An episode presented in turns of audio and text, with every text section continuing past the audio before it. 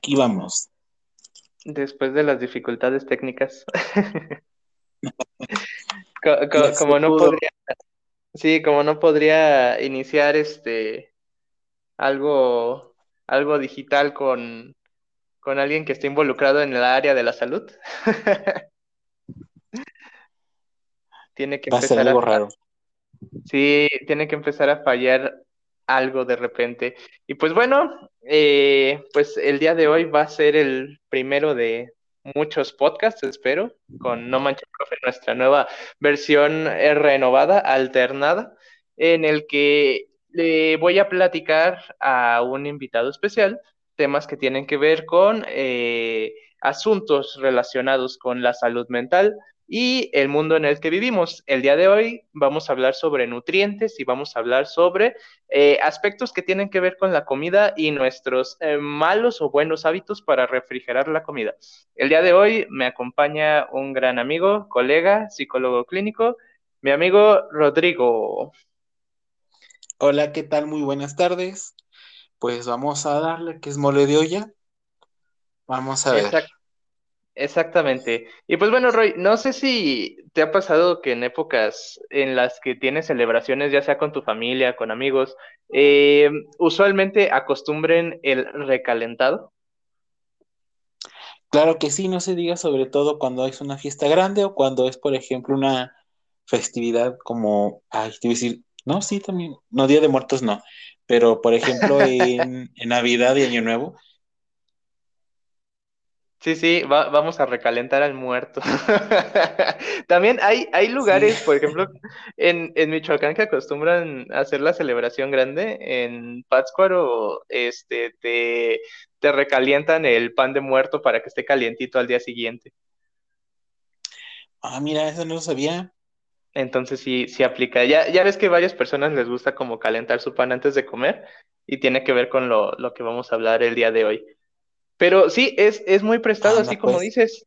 Sí, eh, sobre todo aquí en nuestro país, en México, se acostumbra mucho la tradición de recalentado en fiestas grandes, principalmente en épocas decembrinas o cuando hace frío, ¿no? El, el Año Nuevo, después de Navidad, después de Hanukkah. Este, hay personas que incluso tienen recalentados después de días de su cumpleaños porque es tradición, ¿no? Y sobre todo en la región aquí del Bajío, también para Occidente, que cuando hay cumpleaños, hay cumpleaños que duran, este, a veces hasta más de dos días, ¿no? Se avientan todo el fin de semana que, que con la fiesta, que con la banda, y pues hacen, este, eh, en guisos grandes como moles, hacen este, enchiladas, hacen de todo tipo de cosas y pues sobra tanta comida que pues se tiene que estar consumiendo a lo largo de toda la celebración. Y es que no solo es el recalentado, pues también te tienes que curar la cruda. Al día siguiente, junto con una buena caguama, un buen pozole, que fue del día anterior. Exactamente. No, y sobre todo el pozole. El pozole es una tradición de recalentado y una cosa que explota mucho de lo que vamos a hablar el día de hoy. Y, y sobre todo, no, no sé si sabías, pero hay lugares en específico en nuestro país donde las celebraciones como, como estas que tienen que ver con los cumpleaños y sobre todo los 15 años, por ejemplo en Tlaxcala, en ese lugar que nadie sabe dónde existe, eh, dura, ¿Existe en Tlaxcala? sí, sí, sí. Eh, no son los papás eh, duran de 5 a 7 días aproximadamente. Ah, su máquina, si nosotros apenas con dos días ya no, no, no podemos aguantar la cruda. eso, eso ya es una cuestión de la edad, amigo. ya nos pesa un poquito.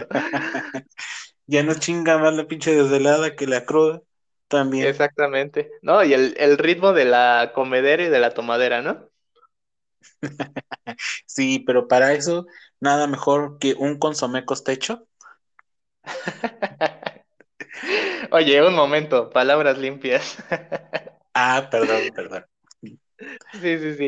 Pero, esta, estas tradiciones eh, milenarias, ya pudiese decir el recalentado de, de panecito, de pan de muerto, eh, en Michoacán, las festividades largas en Tlaxcala, en las épocas decembrinas y el Año Nuevo, eh, tienen que ver con un fenómeno social que ocurrió aquí en nuestro país alrededor de 1940. Y es que hay un estudio en el cual revela que XX básicamente fue como una explosión para la gastronomía y la alimentación y sobre todo la nutrición dentro de nuestro país. Y es que, a que no adivinas qué pasó. Pasó algo bien importante. Pues fíjate que te cuento que resulta que en nuestro país llegaron las primeras, o bueno, se empezó a, vender y a distribuir un poquito más los primeros hornos y estufas. Anda. Nosotros estábamos. Ajá. Dime, dime. No, sí. Entonces, ¿con qué, ¿con qué calentábamos la comida? Es que estaba muy acostumbrado que antes de 1940, o al menos la mayor cantidad de las personas en nuestro país utilizaban estufas de leña. Todavía se utilizaba esta cuestión de que pues tenías que comprar la leña o tenías que ir a, conseguirla, y no fue sino hasta después de 1940 principalmente que se empezaron a utilizar ya estufas, algunas estufas primitivas de gas. O de petróleo, ¿no? Tengo entendido. Exactamente. De hecho, hay un hay un incremento este, poblacional muy, muy chistoso y es que es de, de, acuerdo, de acuerdo a de 1900 a 1940 pasó de que solamente habían 30 ciudades, de 30 a 33 ciudades que disponían con tecnología para calentar sus alimentos y para 1940 a 1960 ya, ya eran 124 del total de ciudades y pueblos que ya podían calentar su comida. ¿Y el método de refrigeración? Ah, ahí viene otra cosa. no, no nos adelantemos. Ahorita vamos a hablar de la, vamos a hablar de la, de la calentada. Eh, primero tiene que ver con. Sí, exactamente. Tenemos que hablar de la estufa de gas como tal. Eh, como, como fue una, fue el boom, digamos. todos en ese momento querían ser las personas que tenían su, estufa de gas y ya empezar a tener sus métodos de refrigeración. Ya para ese entonces existían algunos arcaicos. Si, si bien eh, no mal recuerdan algunos de las se utilizaban métodos muy, muy particulares eh, antes de los mil, 1950, 1940, que era conservas este, o mantener los alimentos en, zonas este, relativamente húmedas o, que no estuvieran tan, tan calientes, vaya. Entonces, este, pues eh, ahorita lo que, lo que pasa es que hubo una, mm, ¿cómo decirlo? Como una revolución tan grande por todas las repercusiones que hubo a partir de las guerras mundiales, que empezaron a, utilizarse diferentes métodos de, administración de energía. Entonces, eh, cada vez más se iban involucrando con, la, vida, la vida diaria de las personas y pues la cocina no, no fue la excepción. Y también pasó algo muy curioso, Roy, que para ese entonces eh, hubo una, una disponibilidad del 51% más del alimento básico que se consumía aquí en nuestro país. Es decir, de repente comenzaron a haber muchos excedentes en cuanto a trigo, frijol y arroz principalmente en nuestro país. Pero llegó esto y empezó a haber una demanda muy, muy, muy, muy grande.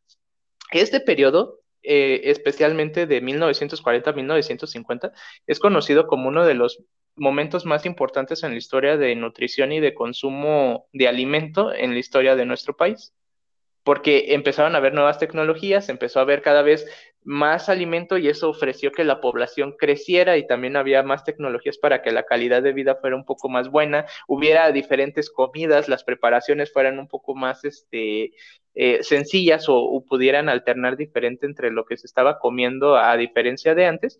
Y pues, por ejemplo, ya había cada vez que más tu panecito, más tu pastelito, ya se calentaban más este eh, más guisos de lo que usualmente se tenía acceso antes las personas. No sé si has llegado a escuchar de repente que los abuelitos decían que ya que te cocinaran un mole, que te hicieran tus enchiladas, que te hicieran este algún guiso en especial, ya era como algo muy especial, ¿no? Sí, sí, sobre todo, pues no había también este tanta, tanta riqueza culinaria, ¿no? Dependiendo del lugar donde estuvieras viviendo, pues por ejemplo, mi familia, bueno, tengo antecedentes de Querétaro, de, Escobedo, de, de, aquí mismo de Celaya, y pues prácticamente nada más recurríamos a los alimentos típicos, ¿no? Ya conforme fuimos creciendo y fueron, se fue expandiendo la, familia, pues va, va conociendo más, este, pues más, más platillos, más antojitos, más, este, eh, guisados, más carnes, más sopas, ¿no?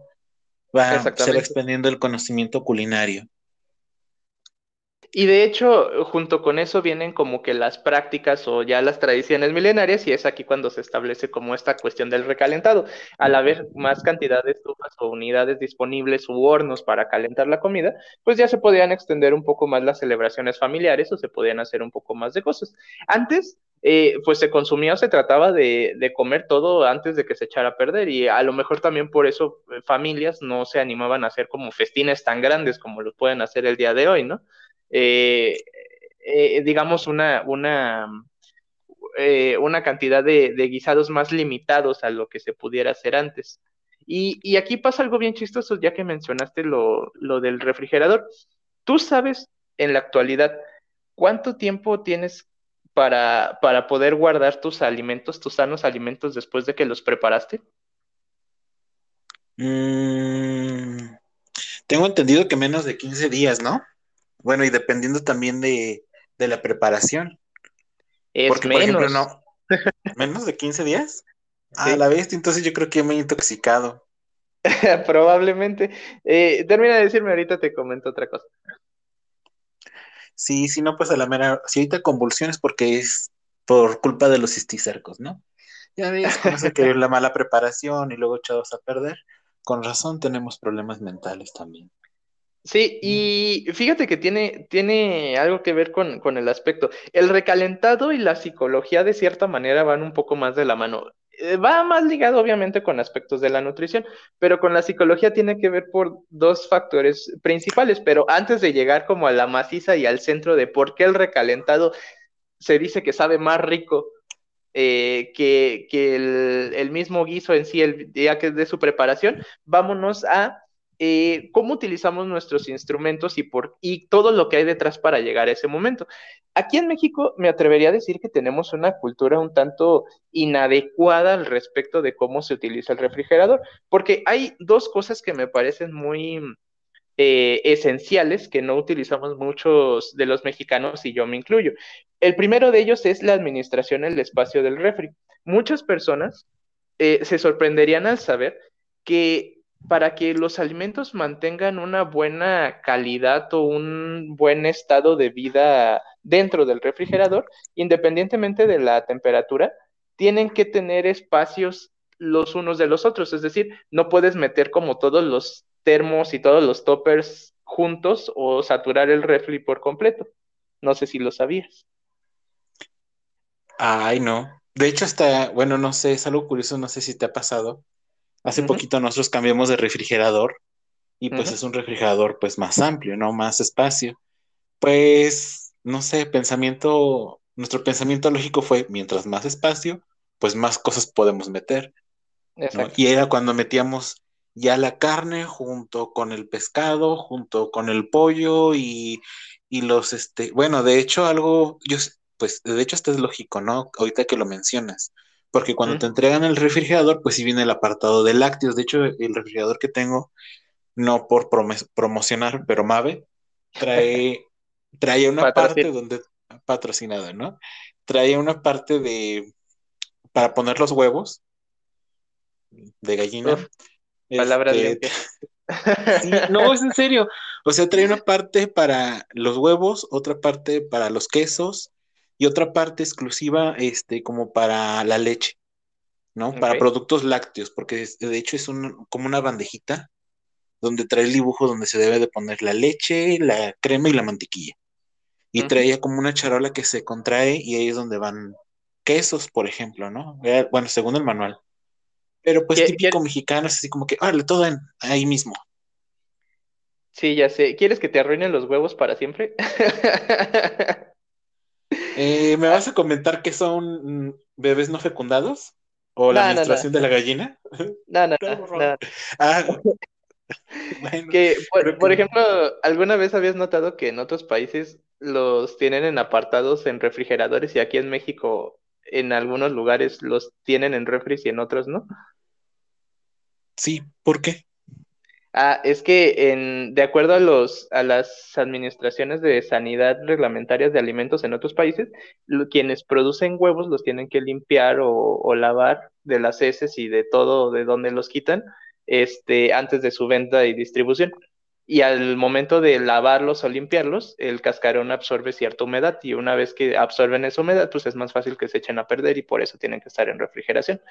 Y aquí en México esa norma no está como al 100% regulada. Entonces, no todas las compañías lo hacen y las que no lo hacen, por eso la mayoría, no todas, no quiero decir que todas lo hagan, eh, ni quiero señalar alguna cadena en particular, pero es precisamente porque no, no lavan los huevos o solamente no los, les pasan una chainadita, una limpieza no tan profunda como deberían de hacer. Entonces, una recomendación, laven sus huevos, amigos. Este, y amigas. Con agüita y con agüita y jabón, por favor, para evitar contagios de cualquier otra cosa. Cualquier tipo de enfermedad. Pero bueno, hablando de los refrigeradores, volviendo, tienes que tener espacios entre los alimentos que estás conservando, porque de acuerdo a los Centros para el Control y la Prevención de Enfermedades, CDC por su abreviatura, abreviatura, perdón, la dislexia, eh, mencionan que hay una bacteria llamada Clostridium perfrigens que usualmente está como viendo a qué se pega mientras los alimentos están descuidados y a temperatura ambiente. Entonces, como no se puede administrar o no circula el aire adecuadamente eh, en el refrigerador, no llega a la temperatura que se supone debería de tener. Entonces es más probable que los alimentos estén a temperatura ambiente y esta bacteria en particular, la Clostridium perfrigens, eh, se les puede pegar. Y es, una es la segunda causa en España bacteriana más común en la intoxicación alimentaria. ¿Cómo ves? ¿Pero qué causa esa bacteria? Ah, intoxicación alimentaria. Y precisamente ah. esta, esta misma bacteria, digamos, es, es algo que está en el ambiente, vaya. se está buscando en qué pegarse de los mismos alimentos ya cocinados. O sea, se produce por el mismo frío y se adhiere a lo, a lo más próximo sin importar la temperatura digamos, está en el ambiente y busca pegarse en comida o alimento que está descuidada en el ambiente. Digamos, a lo que está muy, ah, muy caliente no se le puede pegar y a lo que está muy, muy, muy frío no se le puede pegar. Pero pues de aquí en lo que se enfría por ayuda del refrigerador, pues ya obtuvo su, nuevo habitante, ¿verdad? Exactamente. De hecho, tienen una rama muy variada. Este, em, hay e, es de la familia de los bacillus y también este eh, está dividido en diferentes este, tipos en los que se pueden este, hacer, pero no, nos vamos a meter en cuestiones de bacterias, porque eso no es lo nuestro. Nada más es algo que se puede, que se puede suceder a los alimentos si están a temperatura ambiente. Y, si no se, se da un espacio entre las cosas que están en el refri, pues tiende a pasar esto. Y ahora, en cuanto al tiempo de, en el que se debe refrigerar un alimento, no tiene que ser eh, más de, si lo vas a meter al refri, es decir, no lo vas a meter a la parte de arriba o de abajo, que es el congelador, solamente tiene que ser de 3 a 4 días como máximo en el que se tiene que consumir porque en ese periodo es en el que pueden proliferar otro tipo de bacterias, hongos o demás. Entonces, independiente a lo que vayas a tener esa comida, de 3 a 4 días es lo ideal de acuerdo para los centros de control de prevención de enfermedades. Y eh, si en dado caso no vas a consumirlo en ese tiempo, como tú dices, los 15 días, no va al refri, los tienes que congelar. Para congelarlos tienes que separarlos en porciones pequeñas y pues ya este, tenerlos en, recipientes también este, que no sean muy profundos y ya los metes a congelar. Oh, ya congelado podría durar más tiempo. Exactamente, pueden oh. ser hasta los 15 días que tú mencionas. Ay, mira. Y ojo, una cosa importante, el primer punto por el cual le da un cierto sabor más rico el recalentado es que usualmente los alimentos los dejamos fuera a temperatura ambiente cuando están calientes, es decir, no los metemos luego luego porque sabemos que algunos alimentos se echan a perder cuando los metemos inmediatamente. En ese tiempo, que pueden ser, eh, que se pueden prolongar, si se prolongan más de dos horas después de la preparación de los alimentos o de que están calientes, probabilidad en la que el rango de seguridad en el que se le pega una bacteria, sí o no, se hace más grande. Entonces, si tienen muy buena suerte, se te van a pegar bacterias que no van a alterarte tanto a tu eh, intestino ni a tu salud digestiva. Incluso estas mismas bacterias, ya una vez que los metas al recalentado, al momento que se calienten, de, que es algo de lo que vamos a hablar un poco más adelante, al momento que se calienten le van a dar un mejor aroma y un mejor sabor a lo que te estás consumiendo, porque como tal, ya no te estás consumiendo el guiso inicial, te lo estás comiendo ahora con algunos champiñones extras o bacterias. Pero es lo que le da el sabor, así. el huitlacoche al, al, ¿cómo se llama? Al, al elote, ¿no? Exactamente. De hecho, no sé si has notado que en estas mismas fiestas de las que estábamos hablando de, de, que hacen tipo de cumpleaños, además, dejan el mole destapado durante toda la fiesta o cosas así. Y no lo refrigeran inmediatamente, lo dejan ahí toda la fiesta. Y hasta en la noche, ya, o que se acabe la fiesta, ahora sí el refrigerador. Exactamente. Pasa el rango de seguridad de las dos horas y ¿tú qué crees que pasa? ¿Cuál es el mole que sabe más bueno, amigo? El de mi abuelita, no, no es cierto, el recalentado. Exactamente, pero dentro de los recalentados, ¿cuál es el, que sabe más bueno? ¿El que se prepara en casa o el que hacen así para fiesta? El que hacen para fiesta, no, pues lo dejan mucho tiempo ya también refrigerar, lo dejan mucho tiempo este enfriar, ¿no? Exactamente, lo dejan, lo dejan a temperatura ambiente más de las dos horas de seguridad. Entonces, las bacterias, señoras y señores, son el ingrediente número uno por el cual empieza a saber un poco más rica la comida. ¿Cómo ves? Por eso también nos saben bien buenos los tacos de la calle. Esos que te dicen 4 por 5 pesos, 4 por 10 pesos. Ajá. Hijo de su madre. Amarran, pues, oye, imagínate tanta bacteria que agarran. Pero ya quieres ese es otro punto. Sí, no, y de hecho, ese es el punto al que podríamos ir inmediatamente ahorita. ¿Ya quieres que hablemos de la carne en especial? Vas. No, no te los voy a arruinar, no te preocupes. Pues mira, nosotros como tal somos eh, animales heterótrofos, es decir, somos animales que necesitamos consumir otros animales para que podamos nutrirnos tal cual, porque no podemos producir diferentes tipos de nutrientes, dentro de los cuales entran los aminoácidos. Existen nueve aminoácidos esenciales que necesitamos para vivir. Eh, estos más que nada sirven para transportar principalmente este, nutrientes para generar este, partes de nuestro cuerpo, como pueden ser algunas uñas, este, células, enzimas, etcétera, ¿no? Eh, dentro de estas mismas eh, aminoácidos o las proteínas ya, la carne y, productos animales dentro de otras cosas, legumbres y demás. existen diferentes tipos Dentro de ellos existe algo que se ha vuelto muy común y muy famoso desde hace mucho tiempo, de nombre gluten. ¿Te suena la palabra gluten? Mm, sí, sí, sí. Sí, es un este. Ajá. ¿Eh? ¿Qué has escuchado del gluten? Del gluten. Eh, pues es una sustancia, ¿no? Que se les daba a las vacas o se les daba a las reses para poder aumentar el, el volumen de, la carne, ¿no? O de las proteínas pues dentro de la carne. Tal cual, el gluten es una proteína así sin más. Eh, el gluten está en semillas, eh, principalmente de algunos cereales, como el trigo, la cebada, el centeno. Este, hay en algunas avenas, y a partir de estas mismas semillas se han creado derivados este, o híbridos, como tú mencionas, para alimentar al ganado.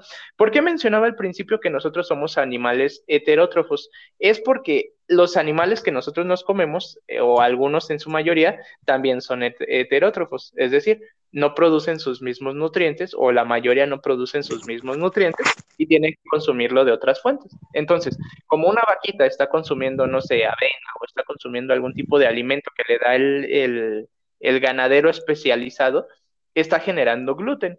Entonces, este mismo gluten va a permanecer como una proteína ya implícita en, la misma vaquita que nosotros, o el cerdo que nos vamos a comer más adelante en los taquitos.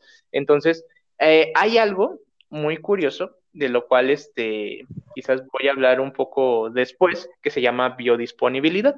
En términos generales, la biodisponibilidad es el grado y la velocidad con la que un nutriente eh, puede, puede acceder a nuestro torrente sanguíneo o con el que se adapta a, a nosotros. Es decir, por ejemplo, cuando nosotros nos comemos unos, unos ricos taquitos, así como tú dices, eh, es más rápido, por ejemplo, que nosotros eh, adquiramos los nutrientes cuando nos comemos los taquitos, este, que adquiramos más rápido los nutrientes que están en la carne porque son más compatibles con nosotros genéticamente que el cilantro que le pusimos porque ese tarda un poquito más, porque somos más vacas que cilantro.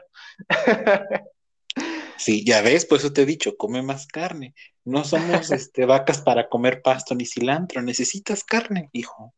Necesitamos ambas cosas. Sí, hay, hay, muchos estudios que se pelean sobre eso y, y ahorita vamos a hablar sobre eso. Al final, eh, hay muchos estudios que hablan de qué dieta y qué tipo de recalentados son como los que ayudan más o menos a la salud mental, porque hay quienes dicen que las dietas veganas eh, llevan o inducen a los trastornos mentales porque cada vez son menos este, eh, biodisponibles los nutrientes que se adquieren por muchas cosas, pero eso ya es meternos en otro tema. aquí lo, lo, importante es que estamos en los taquitos, estamos este, echándonos unos, ¿de qué te gusta? De costilla, de bistec, algo, algo rico, ¿no? Ya, ya en la noche. Y de repente en la noche, y de repente en la noche es cuando empieza a llegar un poco más de gente. De hecho, llega un pico en el cual entre borrachos, entre godines, entre personas que vienen saliendo de la fiesta o que apenas van, de repente empieza a haber una afluencia de gente cada vez más y más grande y llega a ser entrada a las horas de la noche, digamos eso de las 10 a las 12 de la noche. A la 1 de la mañana más o menos. Incluso también, ¿tú por qué crees que de repente ahí les gustan más los tacos? Durante la noche, pues... Ajá, porque, ah. porque es el momento en el que a lo mejor hay un poco más de gente. Porque, mm, bueno, yo me imagino, no soy experto, pero pues es cuando a uno se le antoja más las cositas así como que entre dulces, entre dulces, entre saladas, picositas, creo que, que sacie esa necesidad o esa ansiedad, pues que mejor que un taco. Exacto. Y tiene que ver porque es carne recalentada. no, porque me dices eso? Casi todos los taqueros preparan su carne, hacen procesos de marinaje en algunas eh, ocasiones, hacen sus recetas secretas o van preparando la carne antes de que empiece la, la, vendimia, sobre todo como el trompo al pastor, ¿no? Que lo empiezan a preparar tiempo antes y ya mientras lo están haciendo, pues ya a lo mejor sí lo van cocinando, lo van tostando más de lo que está en ese momento, pero ya le van dando cierto grado de cocción que no tenía cuando recién lo sacaron del refrigerador. ¿Y te acuerdas de eso que hablamos de que pasan dos horas este, a la preparación en las que se vuelven vulnerables para las bacterias? Sí, no, nomás es un taquito de, de, ¿cómo se llama? Te voy a decir, de gluten. De, ¿cómo dijiste hace ratito? De la proteína. Eh, de los mismos aminoácidos, no, pero... Ajá, no, lo del gluten ahorita te voy a explicar por qué, pero ahorita vamos por lo del, lo del aroma. Eh, empieza a llegar un poco más de gente en la noche, porque como es recalentado, hay algunas bacterias y algunos microorganismos que al ser, al alcanzar ciertas temperaturas y en la mayoría de sus casos al morirse porque están, producen un aroma que se potencia o que llega a alcanzar un grado más eh, satisfactorio, placentero para nosotros. Es decir, no nada más estamos la rica costillita, la rica eh, eh, que nos vamos a comer, sino que a eso vienen las bacterias que se les están pegando y refuerzan un poco el sabor y también el, aroma que traen esas mismas bacterias y microorganismos junto con la carne. Y eh, de acuerdo también a algunas investigaciones, eh, tienen, tenemos un 85% más de percepción de sabor por el aroma a una temperatura alta era lo que te iba a mencionar ahorita, ¿no? Pues eh, bueno, aparte de que te iba a decir de que comemos doblemente cadáver, el de la, el de la res o el del puerco, y ahora también el de las bacterias. Ah, rayos.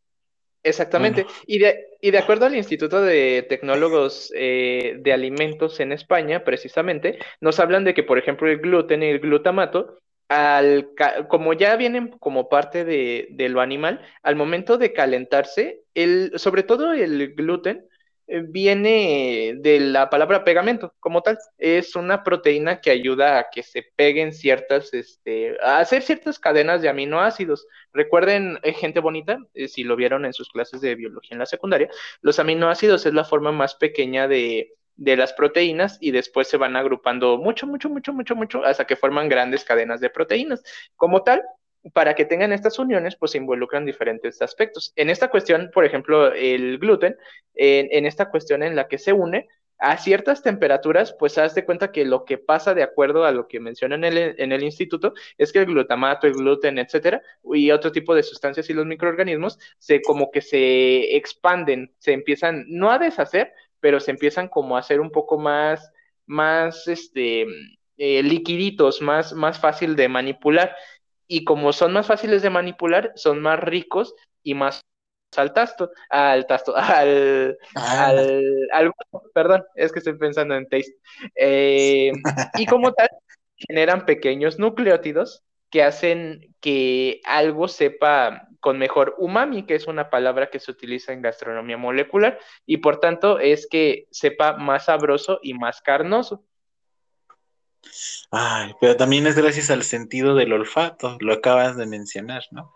Entonces imagínate qué sabroso, bueno, qué, qué lástima para aquellos que, que por alguna enfermedad, ya ves que ahorita con, la gripe también afecta a, las vías este, respiratorias, pues por eso a lo mejor también no nos sabe tan buena la comida, a pesar de que se ha recalentado, pues es precisamente porque entonces ya las bacterias mismas o el cadáver de las bacterias que nosotros inhalábamos ya no llegan correctamente a, la parte gustativa.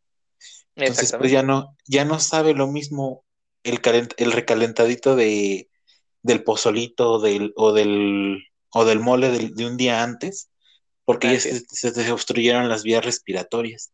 Aunque fíjate que también estaba leyendo, estaba viendo un estudio, por ejemplo, ahorita que estábamos en lo de de la pandemia, que bueno, este, este virus también no afecta ni siquiera las vías respiratorias, está afectando en el, en el sistema nervioso sistema Nervioso. Sí, y de hecho la falta de percepción de olfativa es porque este visitante, este virus, se almacena en esa área, por eso no nos permite este de, degustar los olores, distinguir, sí, y degustar, porque de hecho hasta los sabores, los sabores, los olores más fétidos o los olores más feos, no los percibes. Exactamente. Por una parte está bien, ¿no? Porque la comida echada a perder, pues te la puedes echar y no, no pasa nada. Y al rato la intoxicación, ¿no? Para toda la gente bonita que les dio COVID. Ay, bueno, entonces no, mejor no lo hagan. No, no consuman después de, después de cuatro días, ya no vuelven a consumir el alimento.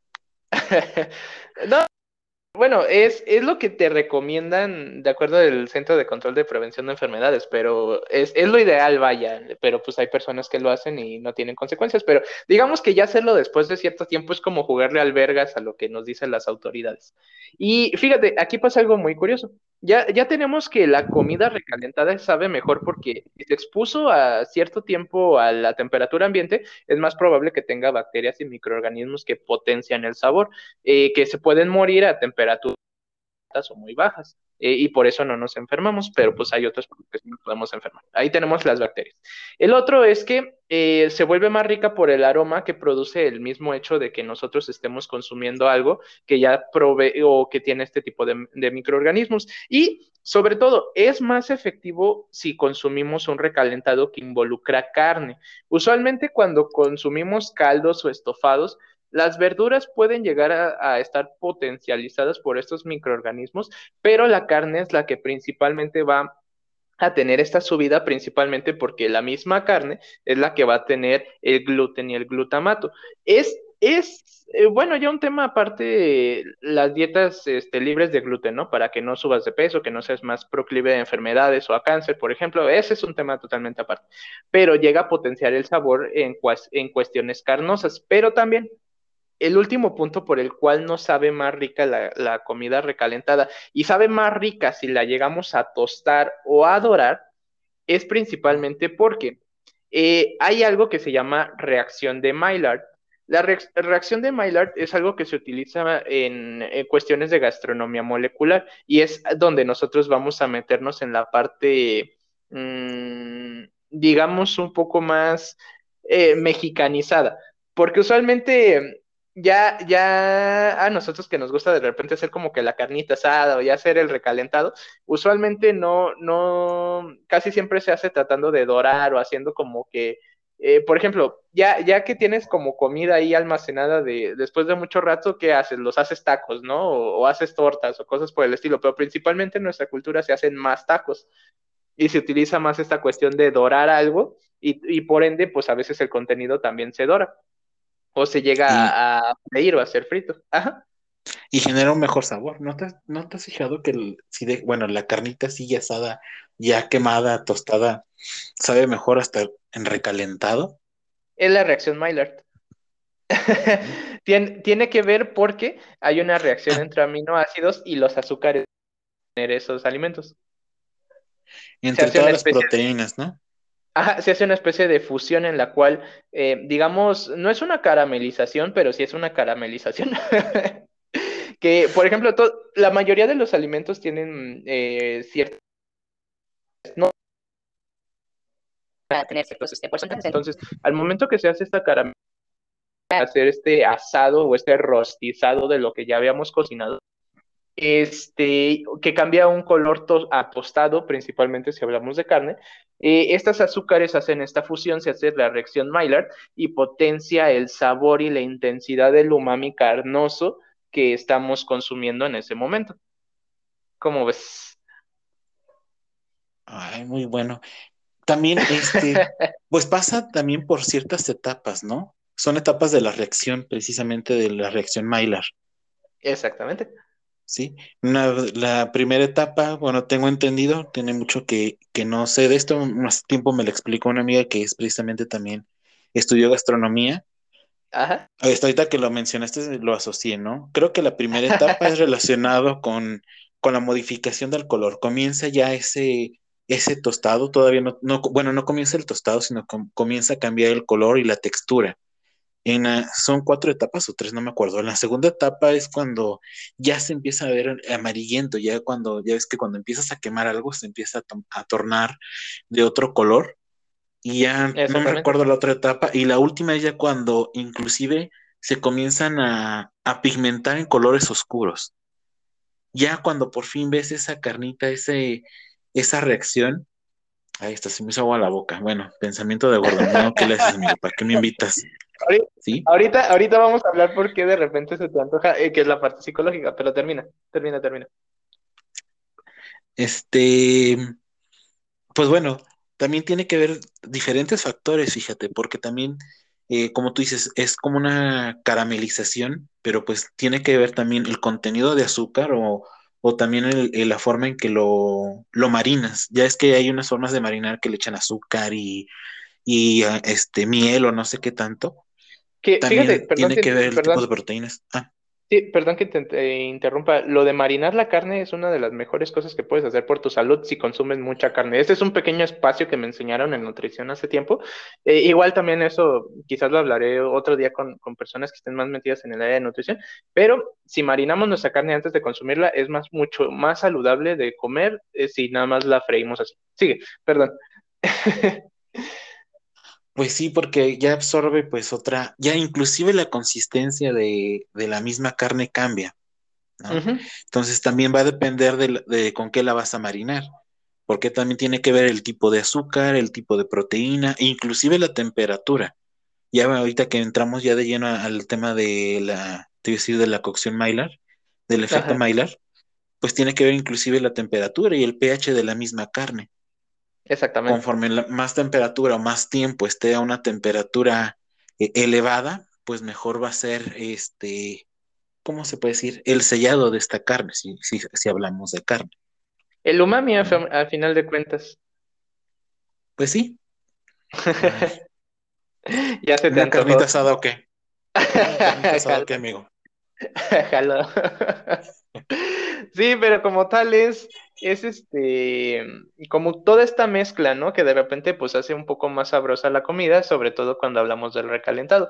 Y bueno, ya después de meternos en esta, estos casi 40 minutos de hablar científicamente de la comida, yo sé que aunque hablemos científicamente se va a antojar, creo que por eso es lo divertido de este tema. También vamos a hablar un poco de la cuestión psicológica. Y es porque nosotros principalmente cuando llegamos a consumir eh, este tipo de alimentos o recalentados, nuestra dieta es muy alta en carbohidratos y proteínas principalmente, eh, por lo cual hace que de repente pues sea un poco más, más sabrosa la comida o es, a, lo que más vamos, ¿no? Em, en cuanto a los carbohidratos y como esta potencialización del, sabor y, lo que implica, además de que, de que nos provee de glucosa, los carbohidratos son, digamos, la fuente de para las acciones que nosotros hacemos. Si tú te vas al gimnasio a hacer ejercicio y quieres quemar la pancita, primero vas a quemar los carbohidratos y después vas a quemar la grasa. Por eso muchas dietas de gimnasio eh, que hacen a mal te quitan o te limitan carbohidratos y, ya después empiezas a quemar la grasa o es más fácil quemar la grasa eh, o los lípidos, vaya. Pero en el sistema nervioso es bien importante que contemos con los carbohidratos porque son los que van a determinar que el cerebro y el sistema nervioso en general pueda cumplir sus funciones específicas, incluso hasta para la misma respiración, para el mismo funcionamiento y que el cerebro diga estoy vivo y estamos existiendo, necesitamos carbohidratos. Entonces, cuando nosotros consumimos el recalentado, eh, usualmente lo solemos acompañar que con su tortillita, que con su pan, que con sus galletas, sus tostadas. Eh, usualmente cuando nos, como te decía, lo de los tacos, por ejemplo, estamos metiendo una serie de carbohidratos en, en la misma acción del recalentado junto con la carne y sus verduras, que están potencializando esta energía química que vamos a tener disponible para, nuestras acciones cognitivas. Y por eso, además de las eh, relaciones afectivas que pueden tener o la importancia eh, emocional que puede tener reunirte con familiares o amigos con quienes vas a compartir una rica comida, una rica experiencia, una agradable charla, etcétera, también se está sumando que vas a tener más energía disponible después del recalentado para tener emociones estables y sanas. Vas a tener la energía suficiente para poder social y por eso te puedes poner más de buenas o, se va a ver más potente enojo, tu tristeza, tu desagrado, tu alegría de estar compartiendo con esas personas. O sea que también tiene que ver la parte de la compañía y de la alimentación, ¿no? Ay, Exactamente. De malas en las mañanas cuando no almuerzo ni como. Es decir, no me toques, no me veas. Primero dame de tragar y luego me hablas. Sí, exactamente. Ah, Necesitamos mucho de mis comportamientos. Necesitamos esa energía, sobre todo esos carbohidratos para empezar nuestro día y empezar a hacer nuestras cosas. Y, la, como te digo, la misma acción de, del recalentado, de tener presente que vamos a consumir algo y que nuestro, nuestros mismos sentidos empiezan a percibir que son carbohidratos y proteínas, que son como las fuentes principales para, para la actividad cerebral, pues es cuando dicen, aquí es cuando se activa la memoria, aquí es cuando se activa todo. Empezamos a razonar un poquito más. Te apuesto que las personas que de repente ves así que pueden ser más torpes en, el, en la vida diaria, las más olvidadizas, que pueden ser las más descuidadas, lo más lo que tú quieras, el día que hay una carnita asada o que hay un recalentado al día siguiente o lo demás, tienden a ser un poco más vivas, más perspicaces, se acuerdan más fácilmente de algunas cosas. Y es precisamente por esto. Eh, hay casos, amigo, hay casos, la verdad. Te contaré una anécdota donde nosotros nos aventamos casi una hora para, para poder prender el fuego. Fíjate, hasta te digo una pregunta, ¿no? ¿Cuántos psicólogos te ah. necesitan para prender una, una, ¿cómo se llama? Para prender un fuego. Un asador. Un asador. Se necesitaron pues cuatro psicólogos y una hora. No manches. Y, después de la comida aún así no carburamos de cómo prenderla y luego cómo apagarla. Entonces. Pero aquí fíjate. Ahí pasa algo bien importante. No iban a recalentar la comida, apenas le iban a calentar. Pero yo venía. Ah, bueno, eso sí. es precisamente esto, porque no, no estaba como esta. A lo mejor estaba la presión del hambre y que tus sistemas de emergencia estaban así de estamos a punto de dejar de existir si no comemos ahora. No estaba como este asunto de. Ajá, no, no está este asunto de de repente de que ya está el, el la vista, el aroma, que ya inmediatamente nada más vamos a calentar y vámonos a comer.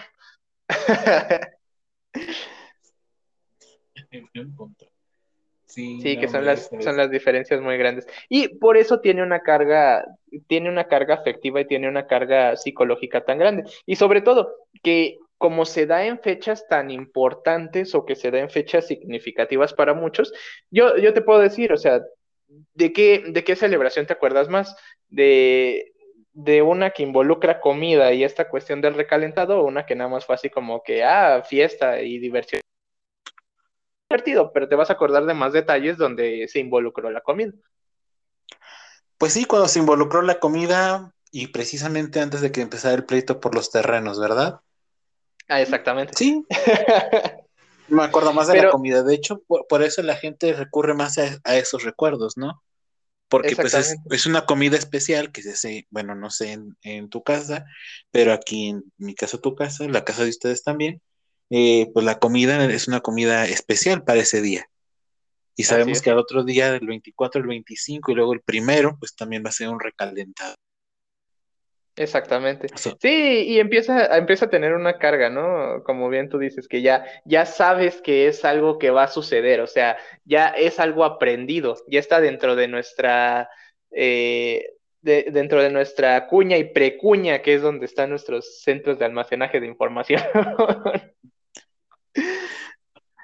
Pero también se involucra todo este sistema, ¿cómo se llama? El sistema límbico, donde también se va a empezar a regular la emoción de que, ah, ya viene, bueno, aparte de, toda la celebridad, pero la comida, el festejo, la unión con la familia. Pues Exactamente. Oye, ¿y, sabes por qué se, se asocia el sistema límbico? Es algo bien chistoso. ¿Por qué? Pues imagínate, imagínate. Espérame, se está cortando. Ahí está. Ahora sí. Eh, es principalmente porque también en, en este tipo de comidas, además de que son muy ricas en carbohidratos, también consumimos muchos alimentos que son ricos en minerales, sobre todo en microminerales, como puede ser el hierro, el zinc, el cobre, el selenio, el yodo, etcétera, ¿no? Y principalmente ese tipo de minerales o micronutrientes eh, son los encargados de, la creación o, que están mezclados en la formación química de las, de las hormonas. ¿Pero todos esos minerales? Eh, principalmente el hierro, pero sí, los, los que están, los que son micro, que no son macro, este, son, son los que están más este, ligados como a esta cuestión. y pues ah, siempre, frijolitos principalmente. El frijolito es el mejor exponente, es el compañero del taco, de la carne en nuestro país. Entonces, viene, viene muy ligado a, esos alimentos y por ende es un momento en el que se van a empezar a, sintetizar y, y, a metabolizar hormonas. Bueno, sintetizar, no metabolizar, sintetizar hormonas. Entonces, por eso también tienen alta carga afectivo, tiene este cierto sistema de recompensa de nuestro sistema límbico. Anda. Esa no me la sabritas, dijo Barcel. Exactamente. Sí, eh, pues a, final de cuentas nosotros funcionamos por lo que nos mueve eh, más allá de la cuestión cognoscitiva que es y, y donde que aquí en nuestro país, y, y no solo en nuestro país, yo creo que en toda América, incluido Estados Unidos, Canadá, Latinoamérica, etcétera, yo creo que es un continente que tiene muy arraigadas las costumbres, las tradiciones y el aprendizaje a través de la comida. Creo que es, es, un legado bien importante dentro de estas zonas, porque a lo mejor en otros países sí es importante y tienen sus, sus usos y sus cuestiones y demás, pero creo que no hay continente que esté más ligado a las costumbres y a la importancia y al valor psicológico como lo es América con la comida. Como lo que es México. Sobre todo México, ¿no te has fijado que, que México es uno de los países que tiene más arraigado precisamente esta parte? Es parte eh, cultural, es parte emocional, es parte de, es que la, la herencia de la abuela, de la bisabuela. Tan, tanto así que, por ejemplo, está como esta pelea o este, esta, este sentimiento de identidad de cada lugar que tú por estar en Celaya defiendes la cajeta, bueno, por un decir, ¿no? En Celaya defienden la cajeta a, morir y aquí en Querétaro a lo mejor defienden otro tipo de cosas como eh, esta pelea, ¿no? De, de quiénes son las enchiladas mineras originales, de los guanajuatenses, de los de San Luis o de los queretanos. Y es así como se, se vuelve una una cuestión que trasciende la gastronomía, se involucra en la sociología y se vuelve parte de la cultura. y la gastronomía, sí. sí, ya, ya tal cual. Ah, es una pelea entre todos, ¿no? Yo digo que las este, enchiladas mineras son de aquí de Guanajuato y no te metas con la cajeta, mira, soy de Cajetópolis, por mis venas transcurre este cajeta y diabetes a todo lo que da. Por mis venas hablará la, la cajeta de Celaya. ah, que soy chilango. No, mijo, pues usted defienda sus tlayulas, sus, sus tlayudas. Mis pambazos. Mis quesadillas sin queso. Mis quesadillas no me bailes queso. No, no me toques ese son. Como que quesadillas sin queso. Lo siento, amigo. De donde yo vengo se les pone o no se les pone, o se les pone requesón o quesillo. que la requesón. Así es. Eh. Pero pues bueno, ya. Que ya le echen mejor queso badón o queso badotas, algo así, ¿no? Eh, pues ahora sí que depende de, de, las preferencias, pero pues volvemos, palabras limpias en este podcast. Pero pues ya para cerrar. más me refiero a los quesos. Ya sé, ya sé, ya sé. sobre todo el queso babas, que es muy popular allá por, por tu rancho. Cuando Se quieras, presta... también te, te, invito a que te eches un, un queso badón, cuando gustes. y con, con, esa bonita reflexión de nuestro bonito catedrático universitario Rodrigo Solorio, terminamos el día de hoy. Este, y este, esta fue la bonita respuesta, porque de repente la comida recalentada pues sabe, sabe mejor. Eh, nos extendimos casi una hora con la charla, ¿la sentiste como tal? no, es, es curioso que no lo haya sentido. ya sé, ya sé. Palabras limpias de nuevo. Y Ah, pues nada más me queda agradecer, eh, mencionarles e invitarlos a que se mantengan curiosos con este tipo de temas. Este va a ser el nuevo formato con lo que vamos a empezar a, a platicar. El con un tema que tiene que ver mucho con la cultura y la gastronomía mexicana. Creo que lo psicológico viene de la mano, tiene curiosidades, pero yo creo que en, esta cuestión es un poco más como del contexto cultural y por eso, por eso me, me llamó la atención iniciar con esto si tienen dudas, tienen preguntas, quieren conocer las fuentes de dónde saqué el todo esto el día de hoy. Recuerden que lo pueden checar en la parte de, de, abajo de la publicación original. Siempre dejo ahí mis fuentes. No me queda más que agradecer y decir que siempre es un gusto y un placer poder hablar con, con mi amigo Roy. Este, ¿Algo más que quieres agregar? ¿Te quieres patrocinar en tus redes sociales? ¿Quieres este, hablar de algo en particular? No, pues amigos, este, sigan a este muchacho. Es excelente, es un buen psicólogo. Eh, te maneja la información como no tienen idea. Chequen sus videos, están en YouTube, igualmente. En su, en su canal de No Manches Profe, igualmente en Facebook, también hace muy buenas publicaciones. Por ahí también yo los recomendé con la mayoría de mis amigos y alumnos. Entonces, sí. Gracias, gracias. Profundizar también un poquito más.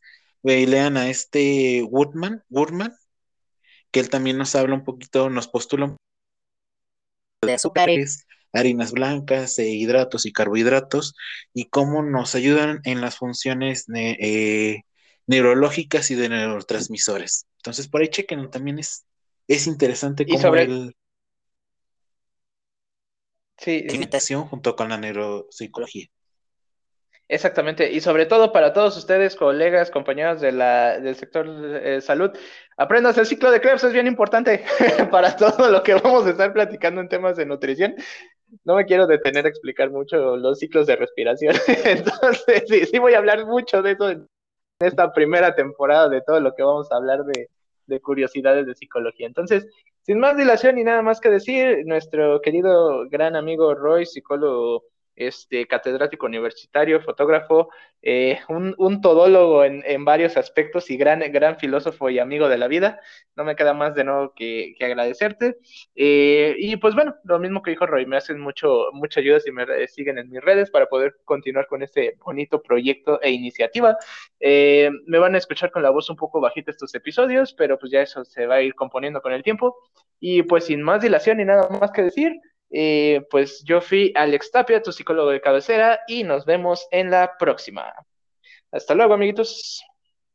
Chao, arrivederci, sayonara. Adiós.